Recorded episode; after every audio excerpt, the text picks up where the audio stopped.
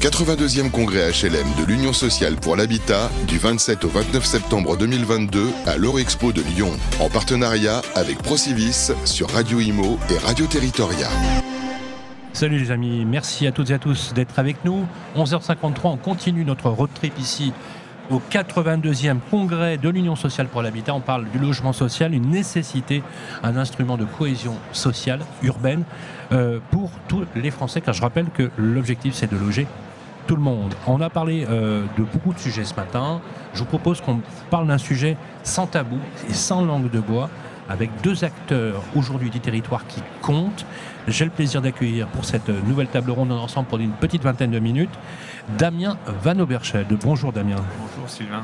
Damien, vous êtes directeur général de Haute-Seine Habitat et en outre vous êtes le président de l'AORIF qui regroupe tous euh, les acteurs du logement social sur l'île de France. Tout à fait, une centaine d'adhérents effectivement qui représentent euh, l'ensemble du monde HLM euh, de france Voilà, un cinquième de la population française quand même, il hein, faut juste le, dire. Euh, parce que l'île de France, c'est 8 départements, un cinquième de la population française, environ 16 millions d'habitants. Donc c'est pas neutre. Et vous avez un regard acéré sur cette thématique, puisqu'on va parler d'une problématique qui s'agit des loyers impayés.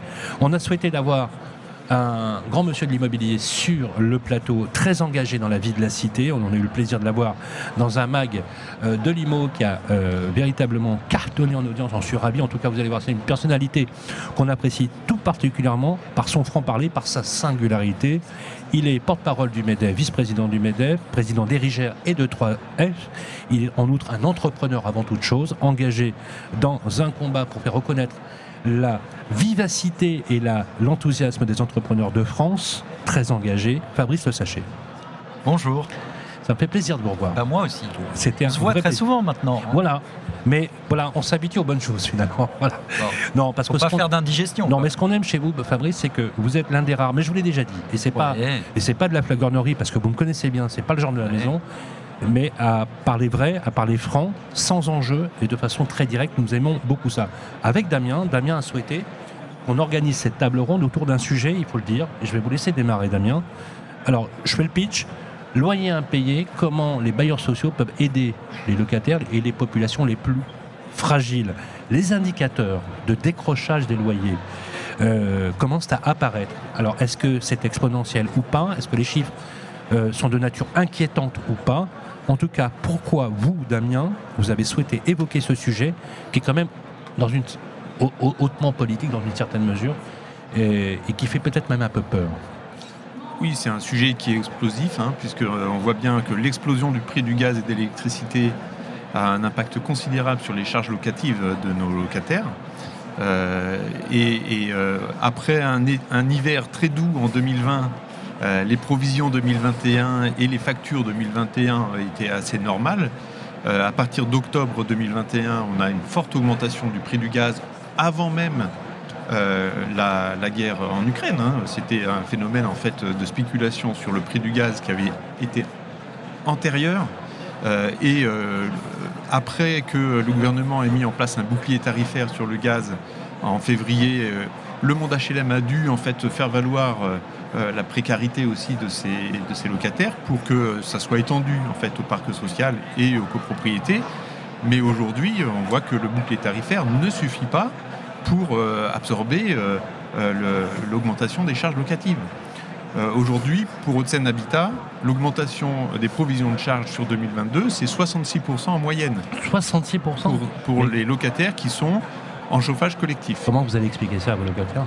Alors, comment on l'explique? On leur explique avec euh, les chiffres à l'appui. Et en fait, le bouclier tarifaire euh, va écréter au-dessus des 66%. On avait des contrats qui étaient performants. Et donc, euh, l'augmentation est réelle aujourd'hui pour un certain nombre de locataires et très forte. et, donc 66% d'augmentation de charges locatives, c'est très important. Alors sur la quittance, ça fait à peu près 10%, mais comme il y a une inflation généralisée, c'est l'ensemble des postes de dépenses des ménages qui sont déjà les plus fragiles, je dirais, dans le parc HLM, euh, qui, euh, est aujourd'hui en, augmentation. Donc euh, voilà, on a, on a vraiment un, problème de hausse des prix, d'inflation. et, aujourd'hui, on cherche tous les moyens en fait pour soutenir. Alors, je dirais que ce pas forcément les plus précaires qui sont le plus en difficulté, puisqu'il y a déjà un grand nombre d'aides qui existent, mais il faut s'assurer qu'elles soient mobilisées, d'une part, et il y a un certain nombre de familles historiquement très scrupuleuses qui ont depuis 30 ans versé tous les loyers tous les mois, qui se retrouvent aujourd'hui en difficulté, il faut pouvoir les soutenir. Alors, on a fait une enquête sur un échantillonnage euh, parmi nos auditeurs qui sont dans le parc social, et les chiffres sont sans appel. 71% d'entre eux décrochent avant le loyer sur les charges d'énergie. C'est le premier poste de décrochage. Et ensuite, on, ne, finit, on ne paye pas ses charges d'énergie et on finit par ne plus payer son loyer. Euh, Fabrice Le Sachet, est-ce que les indications et les explications que vient nous donner Damien correspondent un petit peu euh, aux statistiques que vous avez peut-être? Parce qu'a priori, pour l'instant, vous n'avez pas d'indicateur flagrant de ce, type de décrochage On n'a pas euh, d'explosion majeure des, des, impayés pour le moment. Alors la réalité, c'est vraiment la réalité, c'est une photo à un instant T. Est-ce que ça va évoluer? C'est possible. Nous, en tout cas, notre devoir, c'est d'anticiper. Et euh, les impayés, ça touche le parc de logement social, mais pas seulement. Euh, ça touche aussi tous les, tous les citoyens. Et effectivement, euh, on est plutôt protégé en France, il faut quand même le rappeler, il y a ce bouclier tarifaire pour les particuliers, alors qu'il n'exonère pas de toute hausse, puisque vous l'avez rappelé, c'est un écrètement au-delà d'une certaine hausse qui est déjà considérable. Et nous, on doit lutter au quotidien contre les impayés il y a deux, euh, deux catégories d'impayés. Il y a les impayés ponctuels et puis il y a les impayés euh, structurels ou quasiment définitifs. Et nous, ce qui nous importe, c'est d'avoir une action euh, préventive pour aller vers et pas seulement être en, réaction. Et aller vers, c'est regarder la structure de revenus des personnes qui sont logées dans notre parc et avoir des propositions. Des propositions de court terme qui peuvent être, par exemple, payées en plusieurs fois donc on peut avoir des étalements. Il vaut mieux étaler que pas payer du tout. Encore une fois, je le dis, nous on lutte contre l'impayé total. Là, on a du décrochage absolu. Et donc, euh, même si ça pèse un peu sur la, trésorerie, évidemment, euh, des, ESH, euh, e on a quand même ce travail d'étalement, de lissage qui permet d'atténuer l'impact du choc. Et il faut quand même aussi, vous avez beaucoup parlé de ce qui augmentait. Effectivement, on a des hausses vertigineuses, mais il y a aussi de l'autre côté, même si c'est moins dit, des salaires qui augmentent. Euh, euh, pendant le Covid, on s'est beaucoup euh, inquiété des impayés, mais finalement, l'indemnisation par l'activité partielle a permis quand même de sauvegarder une grande partie des revenus des salariés, euh, des populations euh, qui travaillent, hein, des classes moyennes, puisque vous le disiez, il n'y a pas que les populations fragiles. Nous, le, parc, ça a vocation quand même à loger des salariés. Donc c'est des gens qui sont censés s'en sortir avec leur salaire et qui ne sont pas censés être en décrochage. On voit bien que c'est euh, la théorie, parce que dans la pratique, les dépenses préengagées, notamment de logement, si on rajoute à ça les dépenses de téléphonie mobile, d'énergie, sont en constante augmentation par rapport aux revenus disponibles notamment pour les déciles de ménages les, moins aisés. Et donc c'est vrai qu'il euh, y a aussi toute cette action en faveur euh, du pouvoir d'achat par les différentes primes d'activité, mais aussi le salaire. Et là, il y a une dynamique. Les employeurs de, ce pays sont mobilisés puisque les salaires ont augmenté environ de 4-5%. Alors pas au rythme de l'inflation, mais néanmoins, il y a eu un, effort significatif sur les salaires euh, dans le pays. Vous confirmez, Damien? Oui, oui, c'est vrai. On, assiste à une hausse progressive des salaires. évidemment, euh, euh, toujours un peu moins que l'inflation qui porte euh, plus sur, sur les produits en fait de première nécessité en réalité. Hein. et notamment comme le gaz, l'électricité, mais aussi bah, l'huile, éventuellement les pâtes, des, choses comme ça. Donc oui, on, on, constate effectivement une hausse des salaires, ce qui d'ailleurs la hausse des prix et la hausse des salaires a comme conséquence l'augmentation des recettes fiscales euh, dans le budget de l'État.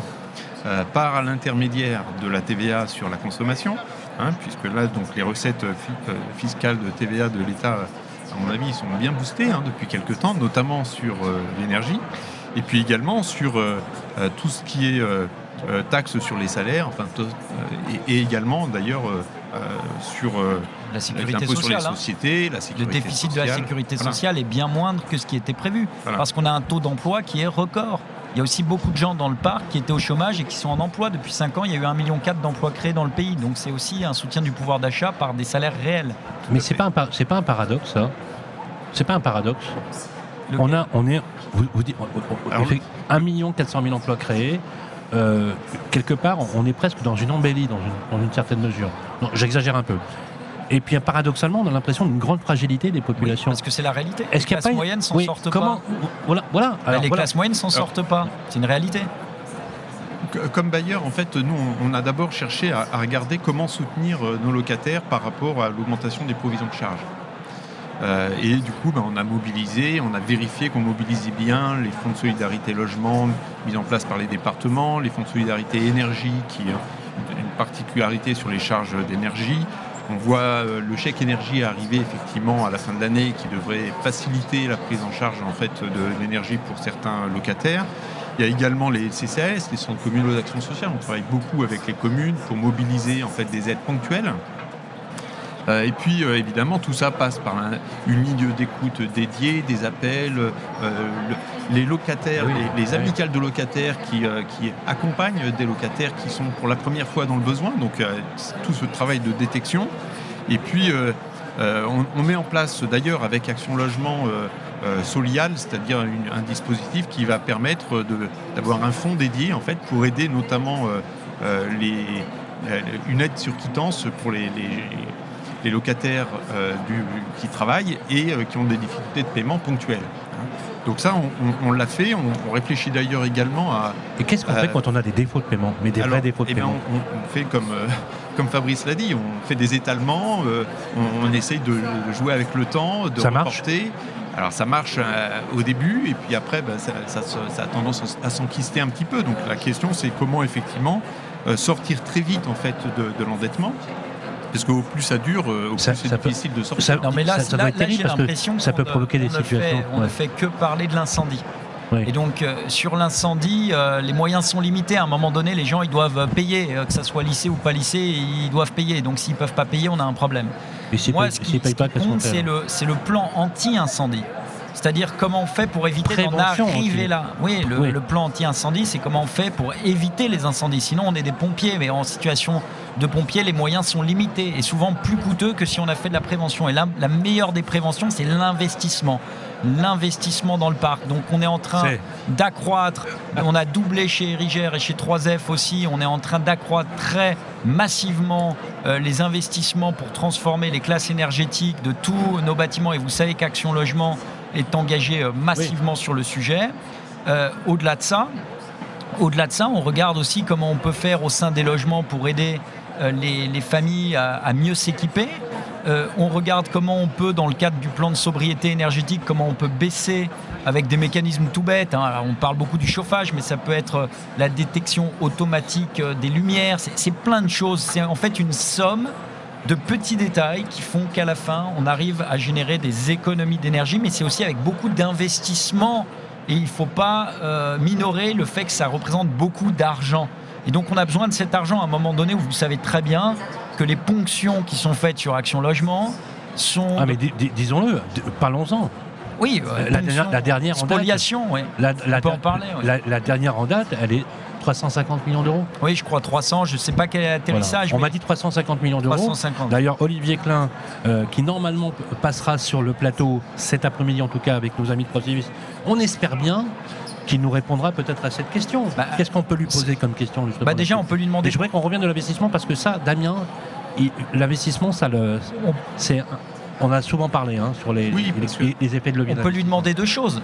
Pourquoi l'État respecte pas sa parole? Ça pose un problème dans une démocratie moderne, premièrement. Et pourquoi, deuxièmement, ah l'État enlève de l'argent à l'outil qui fonctionne qui produit du logement social? À un moment donné, on a une pénurie dans les zones tendues. Pourquoi, l'outil qui est passé de 24 000 à 48 000 logements sociaux en production en 5 ans, pourquoi c'est à lui qu'on enlève de l'argent?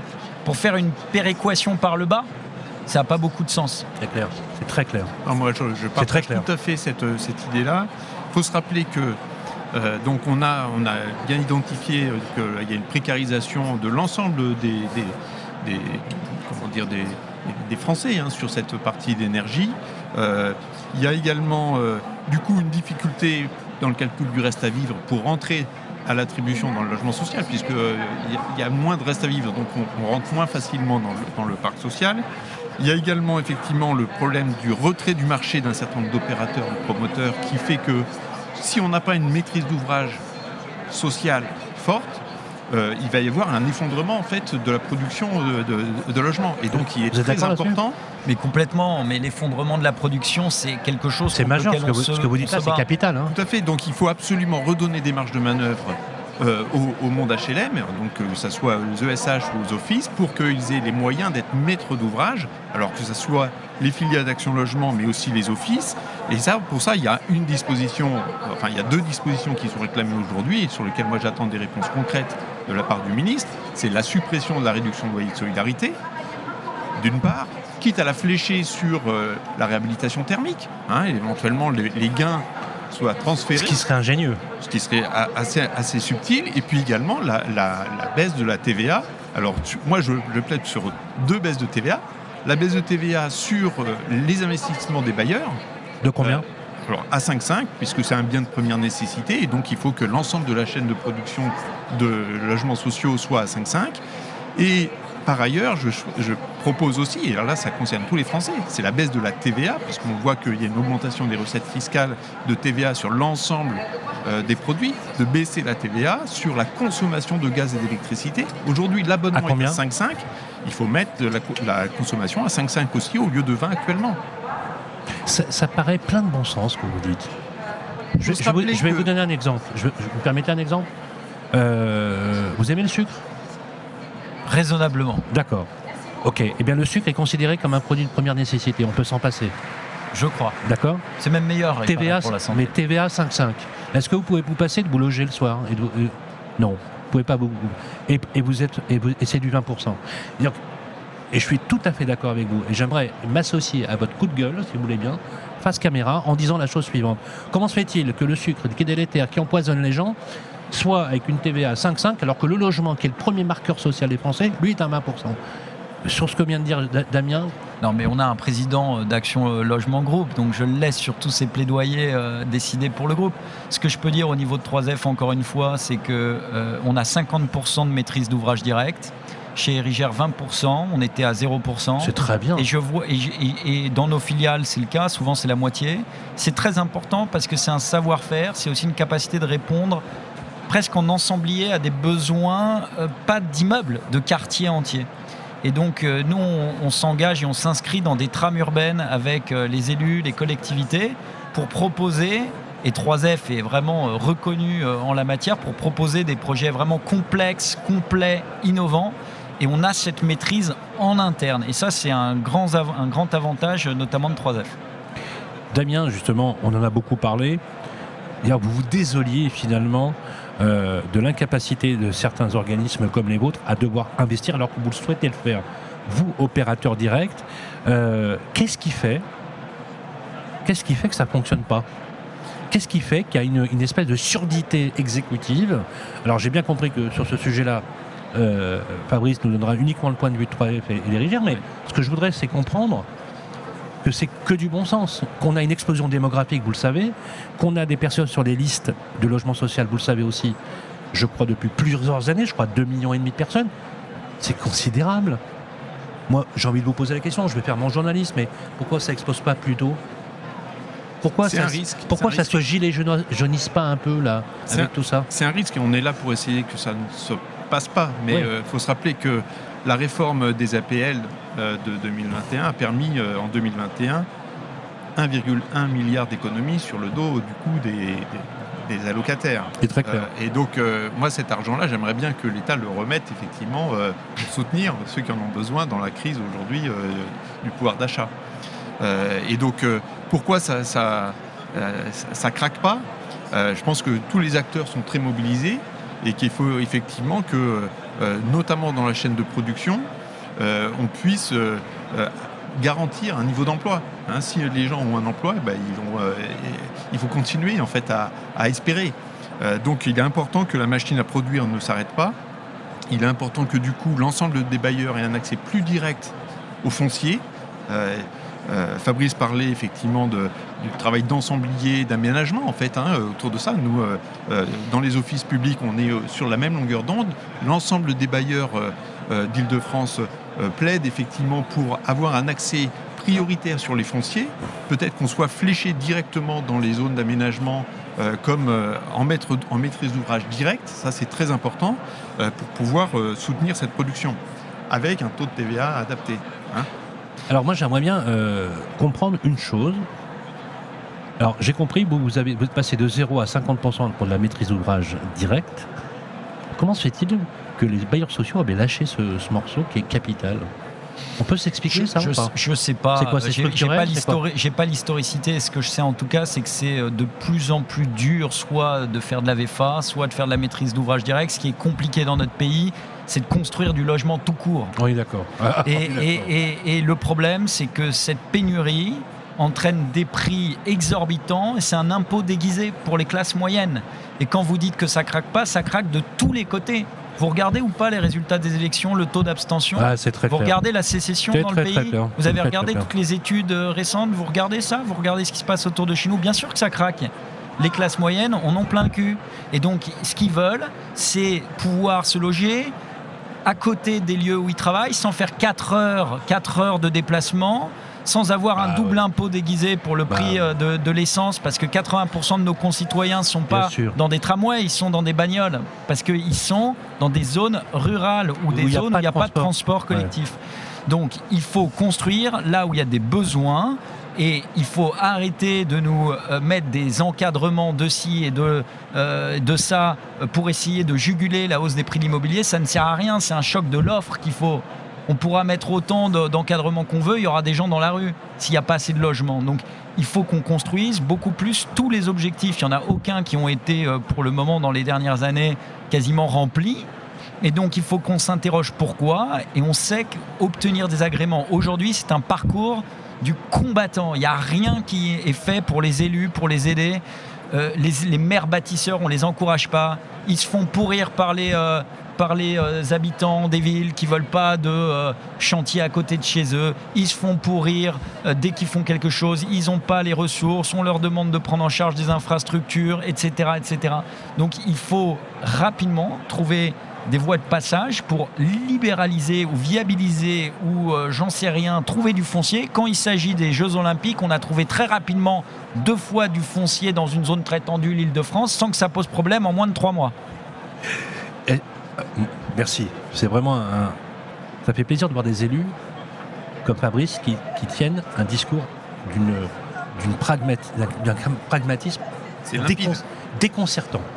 C'est déconcertant parce que je ne veux pas dire que j'ai la comprenette difficile, mais j'ai absolument tout compris. Il n'y a que du bon sens dans ce que vous dites. Il n'y a pas de chapelle politique, il n'y a pas d'idéologie, il n'y a que du premier.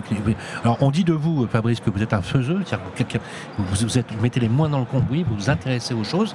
C'est de ça dont on a besoin. C'est ça que vous. Depuis qu'on se connaît, Damien, vous ne cessez de le dire, ça. Bien sûr, il faut donner euh, aux élus locaux la capacité de faire. On peut revenir sur la RLS, s'il vous plaît? Oui, bien sûr. Parce que je sais que c'est un point important. Pourquoi vous demandez sa suppression?